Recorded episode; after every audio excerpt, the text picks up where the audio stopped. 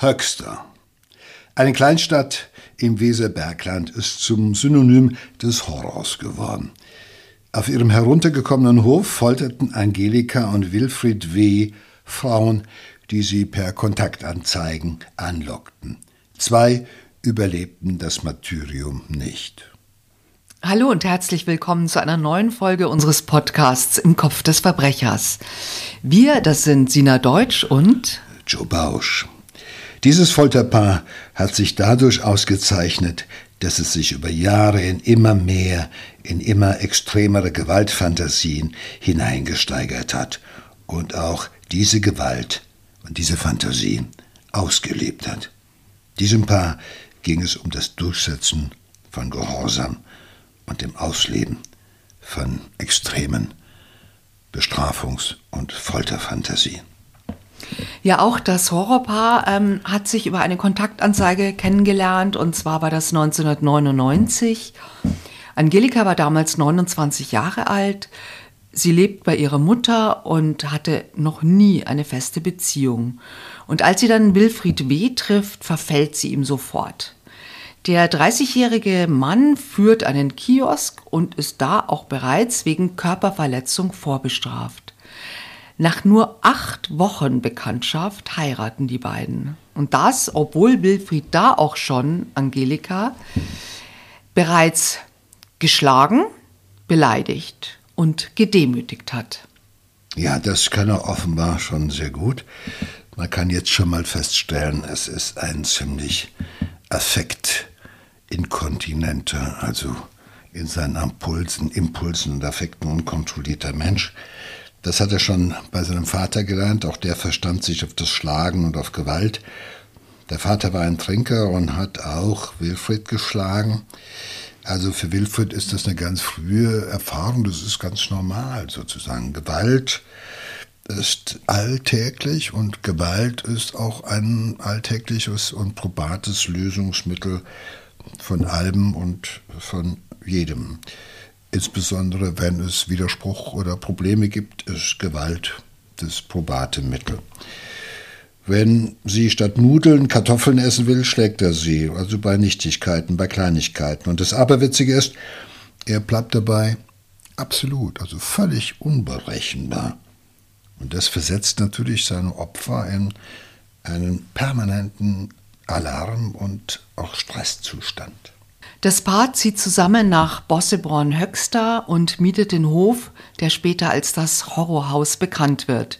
Vor den Nachbarn geben sich die beiden als Geschwister aus und in dieser Beziehung sind Prügel und Streit tatsächlich an der Tagesordnung. Eine Nachbarin erzählt später auch, wenn ich im Garten war, haben die sich ständig angeschrien und zwar so, dass man dachte, mein Gott, die schlachten sich gleich ab. Äh, aber man konnte auch vor lauter Schreierei gar nicht verstehen, um was es ging und die Stimmen überschlugen sich. Es muss ganz furchtbar gewesen sein. Das Paar lässt sich dann aus finanziellen Gründen scheiden, lebt aber weiterhin zusammen. Ihre Beziehung verändert sich. Statt sich gegenseitig zu bekriegen, suchen sich Wilfried und Angelika B. ein gemeinsames Opfer. Sie geben eine Kontaktanzeige auf. Und es meldet sich die 33-jährige Annika W. Sie lernt Wilfried W. kennen, verliebt sich und heiratet Wilfried nach ganz kurzer Zeit. Und sie zieht natürlich auch gleich zu ihm in das Horrorhaus. Ein fataler Fehler. Ja, diese junge Frau kommt in dieses Haus und eigentlich sitzt sie von diesem Augenblick an schon in der Falle. Denn die beiden nehmen ihr das Geld weg, sie nehmen ihr das Handy weg. Sie wird keinen Kontakt mehr haben zu irgendjemandem draußen.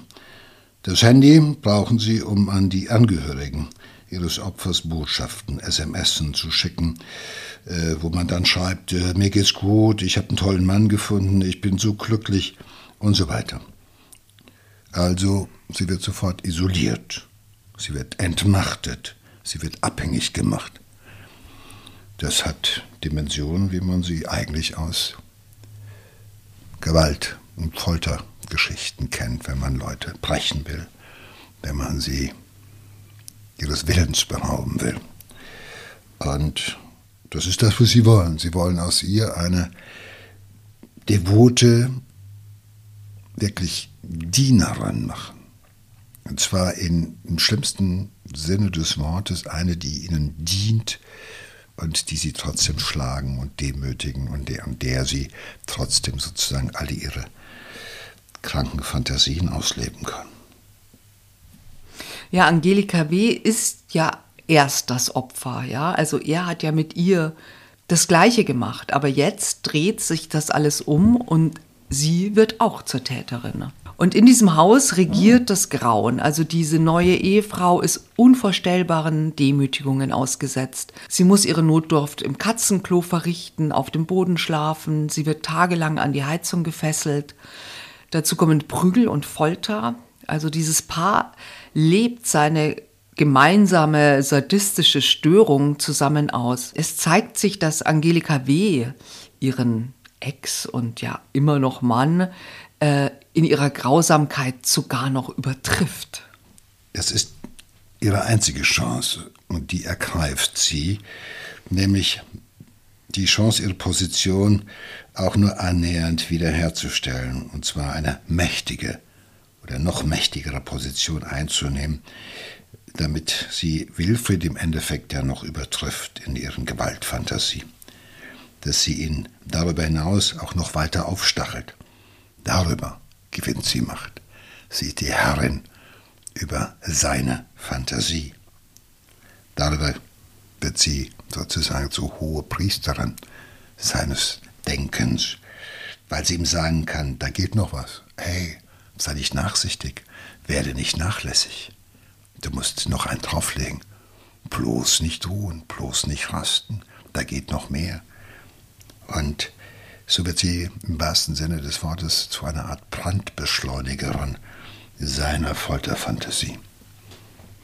Und wie das eben so oft so ist, ist es so, dass niemand bemerkt, vielleicht auch nicht bemerken will, welches Martyrium die junge Frau in diesem Folterhaus durchmacht.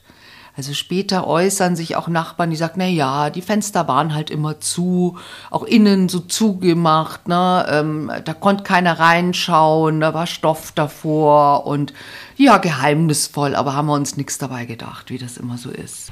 Inzwischen ist Annika W. dem Tode nahe. Sie muss wochenlang mit gefesselten Armen und Beinen in der Badewanne liegen. Sie versucht dann tatsächlich noch einmal zu fliehen und sie stürzt zu Tode. Also das erste Opfer, sie hat diese ganzen schrecklichen Torturen nicht überlebt. Später stellt sich dann heraus bei den Ermittlungen, dass das Horrorpaar von Höxter diesen Leichnam in der Tiefkühltruhe in dem Haus tiefgefroren haben. Und dann haben sie die Leiche immer wieder ein kleines Stückchen verteilt und die wurde dann im Kaminofen im Wohnzimmer verbrannt. Also man hat immer ein Stückchen abgeschnitten, verbrannt und die Asche dann an den Straßen verstreut. So konnte man sich doch. da ähm, unauffällig ähm, dem der Leiche entledigen. Also das hat äh, der Staatsanwalt äh, gesagt. Also das hm. muss stimmen. Ja, es stinkt schon, aber vielleicht ist das halt auch niemandem aufgefallen. Ne? Ja gut, das hat vor allem bei denen im Ofen gestunken.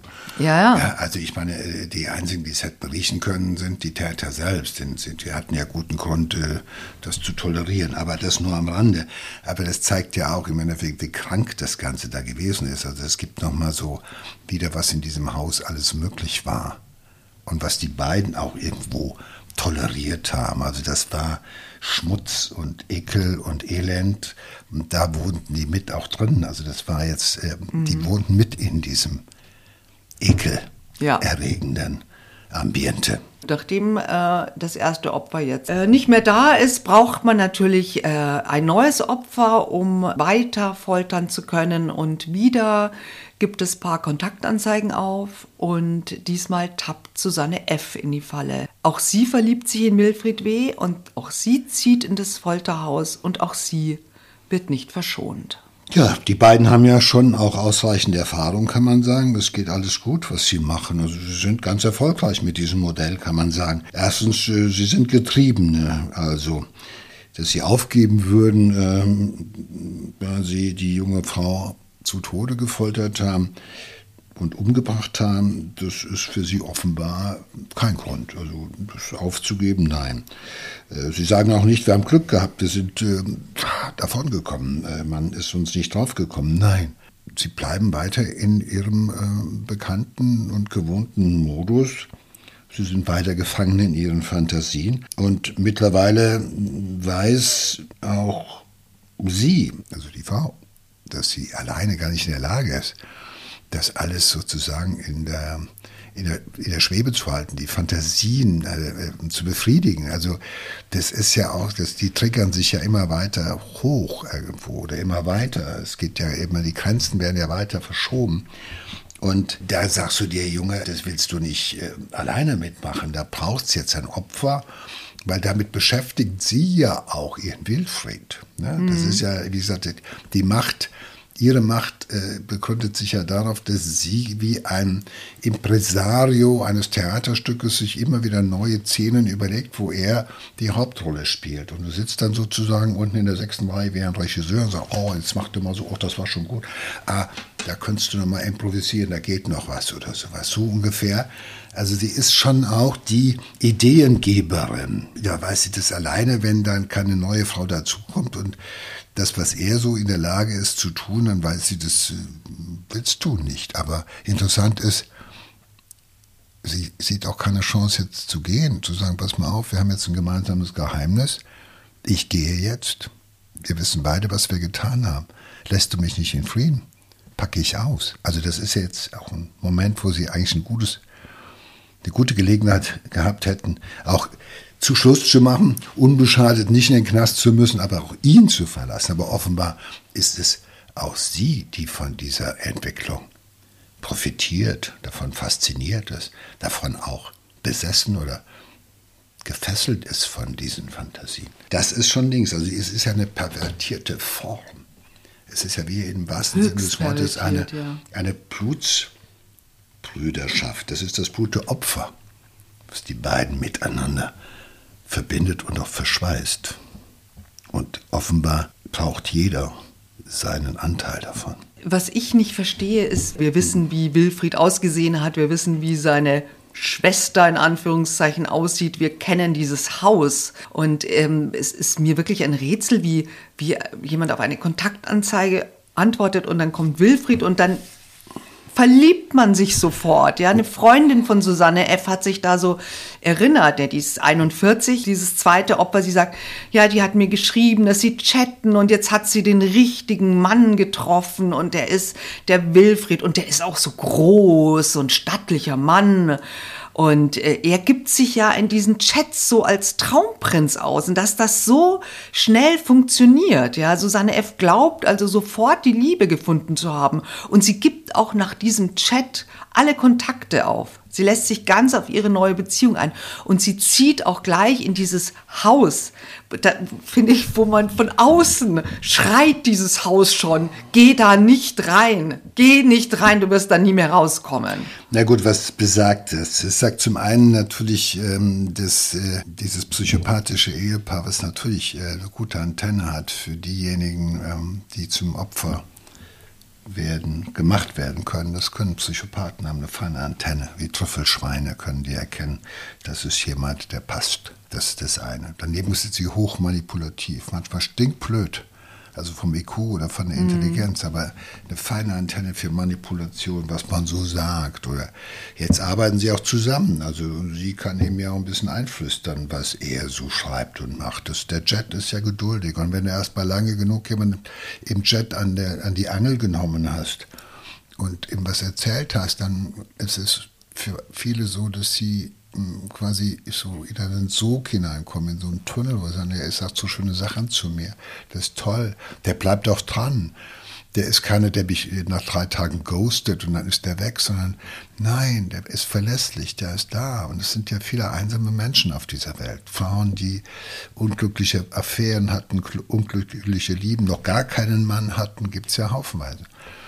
Doch, ja, das die, ja, das ist so. Und das ist natürlich das besonders Schlimme des Menschen, deren Seele nach Liebe schreit und die bereit sind, sozusagen auch in dieses furchtbare Haus einzuziehen die nicht sofort umkehren, wo sie da oben ankommen und sagen, danke, das habe ich mir so nicht vorgestellt, ich gehe weg, sondern dass die immer noch so denken, ich könnte ihm ja auch helfen, dass mit ihm gemeinsam könnte ich was aufbauen. Mhm. Und meine Liebe macht es hier alles schön oder sonst was. Oder meine Liebe, das gibt ja dieses Amiga-Syndrom, oh meine Liebe macht es gut. Das gibt dann das äh, Rotkäppchen-Syndrom. Meine Liebe macht aus dem Wolf auch ein, liebevolles, äh, geschmeidiges äh, Tier oder sowas.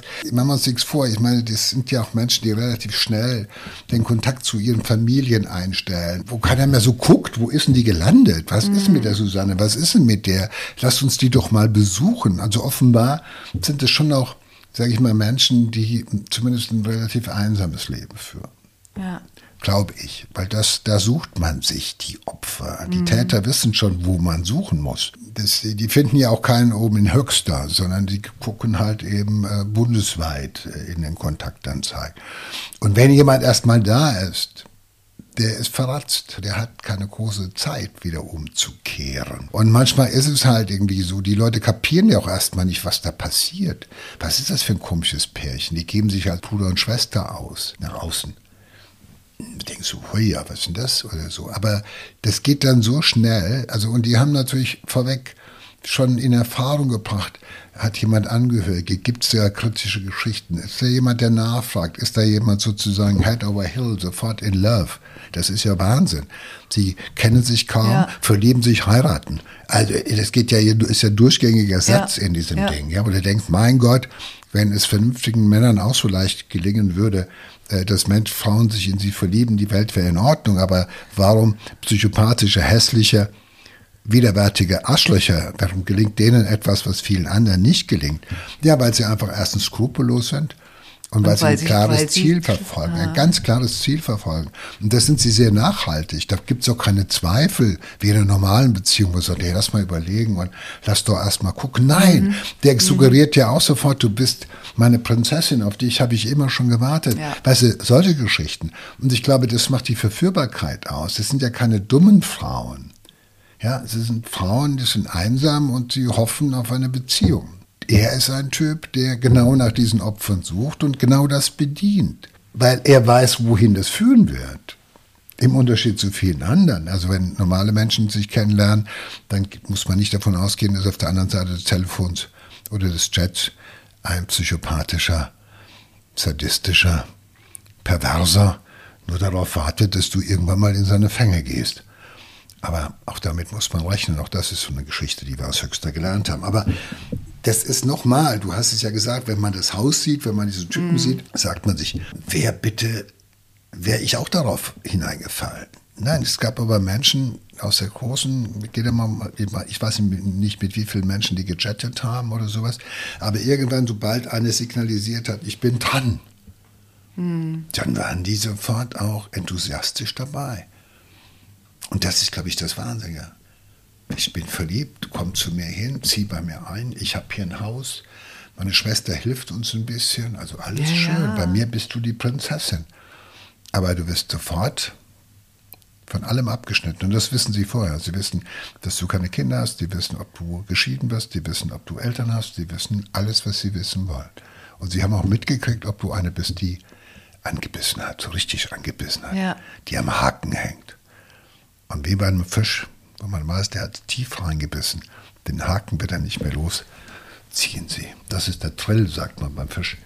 Das ist für die auch ein Stück weit der Thrill. Weil die denken im Traum nicht daran, dass du irgendetwas einzuhalten, was sie dir da versprechen. Weißt du, was ich meine? Mhm. Der einzige Fantasie, die bewegt, kommst du hier rein und danach machen wir dich, schlagen wir dich zusammen, binden dich fest und machen mit dir, was wir wollen. Ja. Das ist der Wahnsinn. Ja, und so ergeht es eben auch äh, Susanne F. Sie kommt in das Haus und wieder kann dieses fürchterliche Folterpaar sein Opfer unbemerkt quälen und sie misshandeln die Frau über mehrere Wochen. Als Susanne F. dann an den Folgen zu sterben droht, will das Paar sie zurück in ihre Wohnung, also Susanne F.s Wohnung bringen. Aber auf dem Weg dorthin haben sie eine Autopanne. Zeugen sehen die Schwerverletzte auf dem Rücksitz. Das heißt, äh, das, das Paar müssen einen Krankenwagen rufen. Das geht nicht mehr anders.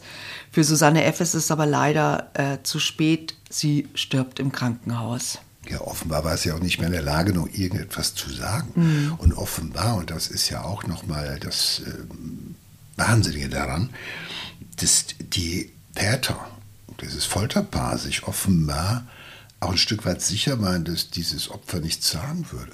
Sie waren sich sicher, dass sie nicht nur das Opfer beherrschen, dass sie ihre Sinne beherrschen, dass sie ihre Denken beherrschen, dass sie Gott gleich über sie herrschen und dass sie dieses Opfer ruhig ins Krankenhaus bringen kann. Die wird das Maul halten, die wird nichts sagen, die wird mhm. gestürzt ja. oder sonst was, weil sie sich vielleicht schämt, dass ihr so was Furchtbares passiert ist. Und gehen wir davon aus, dass einige von den Opfern oder beide Opfer Momente hatten, wo die gesagt haben, was, auf was habe ich mich hier eingelassen? Warum habe ich überhaupt angefangen mit einem aber ich meine, sie ist ja quasi, quasi schon sterbend. Ja, also sie, sie ist, sterben, schwer verletzt, sie kann da wahrscheinlich ja, nicht mehr. Wo sie körperlich unselig so ja. zerstört und so malade war, dass das äh, nicht mehr möglich war. Die Autopanne hat jedenfalls äh, noch mehr irritiert als die sterbende Frau im Auto. Also die sind äh, offenbar auch der Meinung, also so der, der einzige Ablauf, der sie etwas irritiert, ist, dass das Auto nicht läuft. Das ist das, auch das Irre dabei. Und äh, die sind so mit sich und ihrer Welt beschäftigt und so von sich überzeugt, dass ihnen auch nichts anzuhaben ist. Dass auch dieses Opfer da hinten im Auto, was da rumliegt, dass die nichts sagen wird. Mhm. Davon sind sie überzeugt die kann sich eh nicht mehr wehren. Die, die sitzt da, ihr geht's nicht gut, okay, aber äh, können Sie mal gucken, dass das Auto wieder läuft? Also die haben wahrscheinlich gedacht, gut, da äh, hilft uns jetzt jemand das Auto wieder in die Gänge. Ich mhm. habe jetzt nicht den ADAC gerufen. Ne? Und es ist auch nur einem Zufall zu verdanken, dass endlich mal jemand sozusagen seine Wahrnehmung, äh, seinen Wahrnehmungen getraut hat und gesagt hat, hier ist was nicht in Ordnung. Weißt du, nicht so, da fährt ein Ehepaar, eine verletzte Frau ins Krankenhaus und hat eine Panne und ich werde da helfen oder sowas, sondern dass die gedacht haben, Moment, das Problem hier im Auto, was ich hier gerade mhm. sehe, ist viel größer als das Problem am Auto. Wenn man sich selber kürzlich fragt, wenn du irgendwo ein Auto am Straßengraben steht mit dem Bahnblinker, du gehst da hin und sagst, was ist los, kann ich Ihnen helfen? Und guckst in das Auto und sitzt dann so ein komisches Pärchen und hinten eine Malade, Frau, die schwer krank ist und die sagen, können Sie uns mal helfen, wir sind auf dem Weg zum Krankenhaus, dann hilfst du. Und ich meine, die sind so abgefeimt. Auch aufgrund der Erfahrung, die sie jetzt gemacht haben, was sie alles schon machen durften, ohne dass ihnen jemand das verboten hat, ohne dass ihnen jemand irgendwo auf die Fresse gehauen hat, dass die wirklich meinen, das, das funktioniert. Auf jeden Fall haben die Ärzte wenigstens schnell kapiert, dass da etwas überhaupt nicht in Ordnung war. Ja. Und haben die Polizei eingeschaltet, dann die Ärzte im Krankenhaus haben die Polizei alarmiert und dann kommen auch eben Ermittler und Spurensicherungsteam nach Höxter und finden eben auch in diesem völlig verwahrlosten Haus nicht nur DNA-Spuren des Opfers, sondern auch ähm, deutliche Spuren des schrecklichen Martyriums von Susanne F. Also ähm, die Ermittler haben dann auch in der Pressekonferenz gesagt, es kam immer wieder zu schwersten körperlichen Misshandlungen des Opfers, Schläge gegen den ganzen Körper, Anketten an Heizungen und das Opfer musste teilweise in kalten Räumen auf dem Fußboden schlafen. Ja, Annika W. und Susanne F. sind zwei Frauen, die ihre Sehnsucht nach Liebe mit dem Leben bezahlt haben und die tatsächlich äh, in diese, diese wahnhafte Folterwelt dieses sadistischen Paars reingezogen wurden und wo tatsächlich wirklich ihr, ihr Wille, auch wie ihre Knochen in unvorstellbarer Weise gebrochen wurde. Also eine Freundin von Susanne F. hat dann auch gesagt, also die, die ist ja da auch mit ihm durch den Ort gelaufen. Also da würde ich doch schauen, dass ich weglaufen kann, wie, wie so ein Entführungsopfer quasi. Ne? Aber da war natürlich auch... Äh, die war schon äh, gebrochen, die war nicht nur die absolut. Knochen, nicht nur die Gelenke gebrochen, die war wie gesagt, einfach zusammengeschlagen. Der war, der war der Wille gebrochen. Da ist nichts mehr da. Die wollte nur noch, dass man sie vielleicht leben lässt. Ohne Schmerz, ohne die nächste Folter. Das ist das. Ich glaube, das zeigt erstmal die Dimension und das, was Folter anrichtet. Dass man dem Peiniger nicht mal mehr am helllichten Tage vor Publikum weglaufen kann. Das zeigt die mhm. Dimension, auch wie Folter funktioniert und was sie aus Opfern macht. Ja, Wilfried und Angelika Wehr werden verhaftet. In den Verhören gesteht Angelika W. dann auch den Mord an Annika W. Und ähm, sie erzählt auch so über ihre Foltermethoden, wirklich sehr bereitwillig und detailliert. Sie legt ein, ein relativ umfassendes Geständnis ab. Für die Ermittler ist damit auch klar, was sie sagt, dass, dass es Fakt ist, dass es neben den beiden Opfern, den beiden Todesopfern auch, noch viel mehr andere Frauen geben muss, die in diesem Haus ebenfalls misshandelt worden sind. Natürlich berichtet ja auch, berichten auch die Medien groß über, über dieses Horrorhaus und durch diese Berichterstattung melden sich auch dann noch weitere Frauen bei der Polizei, die Kontakt zu Wilfried W. hatten.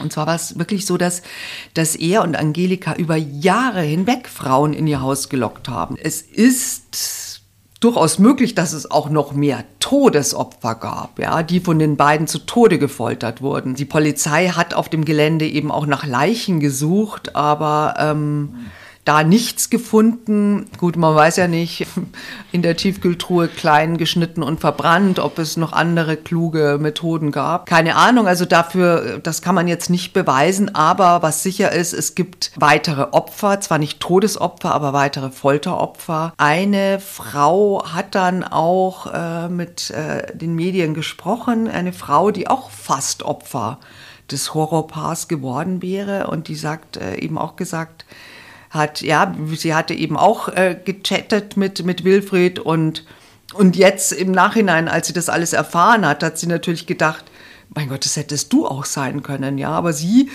ihr hat ihr Gefühl gesagt, triff dich nicht mit diesem Mann. Gott sei Dank. Und sie, ihr Gefühl war richtig und sie hat es nicht getan. Und äh, sie sagt auch, er hat mit allen Mitteln versucht, sie nach Höxter in sein Haus zu bekommen. Er wurde auch dann aggressiv. Also er hat wirklich mit jeder Methode, mit Betteln und Drohungen, mit allem hat er versucht, dass äh, sie ihn besucht in diesem Haus. Ne? Hat auch rumgemeckert und sie fand es aber komisch und sie hatte so ein bisschen Angst, eben auch da in so ein fremdes Haus zu fahren. Und ich meine, das ist ein Gefühl, das ihr vielleicht ja das Leben gerettet hat. Ich denke sogar ganz sicher mhm. ist das so gewesen. Man darf ja nicht vergessen, nochmal, es ist ja instruiert. Ja, es ist äh, ein gemeinschaftliches Tun. Das sind zwei Leute sozusagen auf der anderen Seite beim Jetten. Es ist jemand, der dir die Hand führt und der dir die Gedanken gibt und der dir sagt, sag das, sag das. Und überleg dir mal, wenn du das Gefühl hättest, du chattest mit einem Mann, neben dem aber eine Frau sitzt, die ihm genau sagt, was er noch als nächstes schreiben soll, weil die sich am besten auch mit Frauen auskennt. Das ist ein ganz mieses, eine ganz miese Nummer. Aber so muss man sich das in etwa vorstellen. Es war ja nicht so, er hat gechattet, da kamen die Frauen und dann kam sie erst dazu. Sie war immer dabei. Sie war diejenige im Endeffekt, die alles bestimmt hat. Das kam ja später dann nach einigen Umwegen, muss man sagen, kam das ja erst raus. Ja, also Sie äh, stehen dann 2016 vor Gericht, angeklagt wegen zweifachen Mordes und Mord aus Unterlassen. Und während Wilfried da immer sitzt, hat, ist sie erst so ganz verhuscht, ja.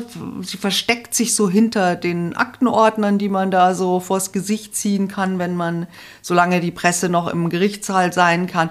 Und dann merkt man aber, haben Prozessbeobachter äh, mehrfach erzählt, man hat genau gemerkt, wie sie täglich selbstbewusster wird, ja. Sie hat gesagt, wann, was, wie und wo geschah. Und sie hat ihm eben, Wilfried hat re wohl relativ schnell das sexuelle Interesse an ihr verloren und sie hatte, wollte natürlich nicht, dass er sie verlässt. Deswegen hat sie ihm dann auch geholfen, Frauen ins Haus zu bringen, um auch sicherzustellen, dass er nicht weggeht. Ja. Dann hat sie auch eventuell vielleicht auch angefangen, Wilfried gegen die Frauen aufzuhetzen. Aber das ist natürlich, das sind Dynamiken, die wir, glaube ich, so nur ähm, mutmaßen können. Genau wie auch die Intelligenz äh, der, der beiden Angeklagten, also um diese Schuldfähigkeit einzuschätzen, wurde dann äh, ja auch ein Intelligenztest ähm, durchgeführt und da soll das so sein, dass Angelika angeblich einen IQ von 119 hat, also hochintelligent ist und er einen IQ von 59. Also er ist minder begabt und laut der Gutachterin auf dem Stand eines Grundschülers. Intellektuell.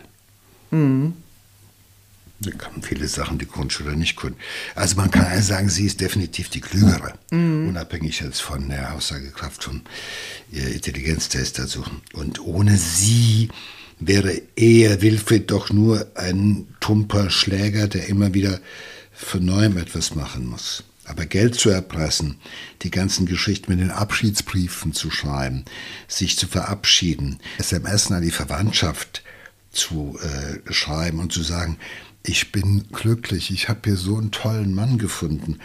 Also dieses perfide, das braucht schon Klugheit. Davon war man überzeugt.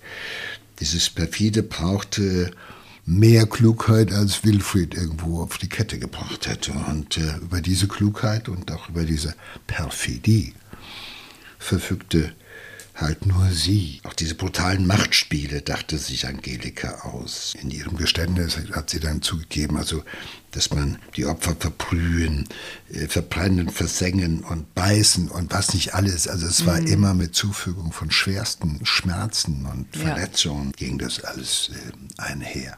Das Gericht verurteilt äh, Angelika W. dann zu 13 Jahren und Wilfried W. zu 11 Jahren Haft. Für ihn wird zudem die Unterbringung in einer psychiatrischen Klinik im Maßregelvollzug angeordnet. Sie ist laut ihrem Anwalt sehr zufrieden mit dem Urteil. Zitat Anwalt, nahezu glücklich. Hätte man ihr jetzt nicht gegönnt, aber ich bin ganz glücklich darüber, dass sie da ist, wo sie gelandet ist.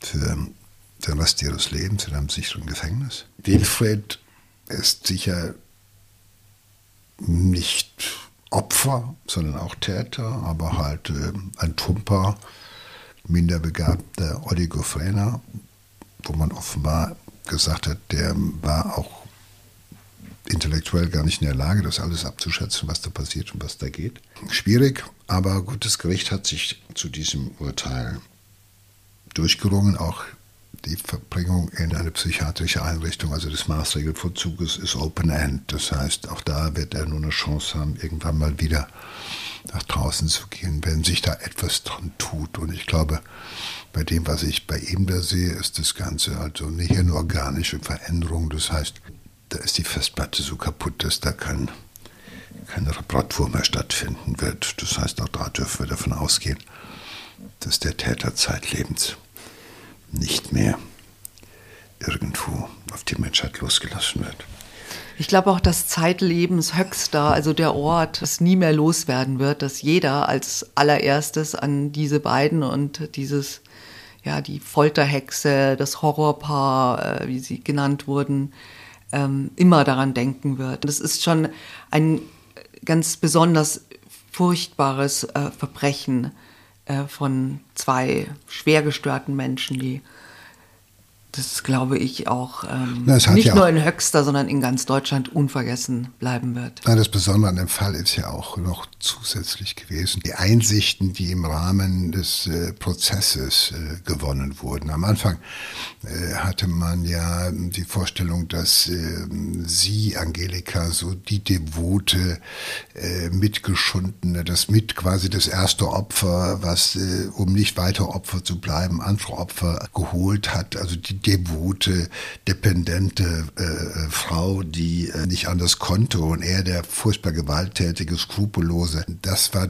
war ja der erste Eindruck. Und dann gab es plötzlich Veränderungen. Es gab äh, einen neuen Gutachter, eine neue Gutachterin. Und auf einmal nahm das Ganze eine ganz andere Dynamik an. Auf einmal merkte man, eigentlich ist sie die Drahtzieherin, Angelika, die so die devote Abhängige, die ängstliche. Nein, sie war diejenige, die die eigentliche Inspiration hatte. Sie war die Impresaria dieser ganzen Geschichte. Das war so spannend, also dass ähm, aus der devoten Frau plötzlich sozusagen die Haupttäterin wurde. Das ist sicherlich auch deshalb ein Meilenstein in der Kriminalgeschichte, weil plötzlich ähm, auch klar war, zu welchen furchtbaren Verbrechen Frauen in der Lage sind. Ich glaube, das ist insofern nochmal ein Meilenstein in der Kriminalgeschichte in Deutschland. Das ähm, schau hin, was die Frauen tun. Ist auch nicht ganz zufällig, dass das auch jetzt in dieser Zeit passiert ist. In einer Zeit, wo wir auch gesehen haben in der Literatur, in der Beschäftigung mit den Frauen von beispielsweise KZ-Tätern, dass Frauen in der Lage waren, ihre Männer weiter und zu stacheln, dass sie teilweise noch sadistischer wurden, als sie es ohnehin schon waren. Das ist das Besondere. Also wir haben einen neuen Blick auf das gelernt, wozu Frauen auch in der Lage sein können. Und Höxter kann man ja nicht umbenennen, die können sich ja vielleicht einen neuen Namen geben. Eine sehr gute Idee. Ich danke dir, Joe. Danke.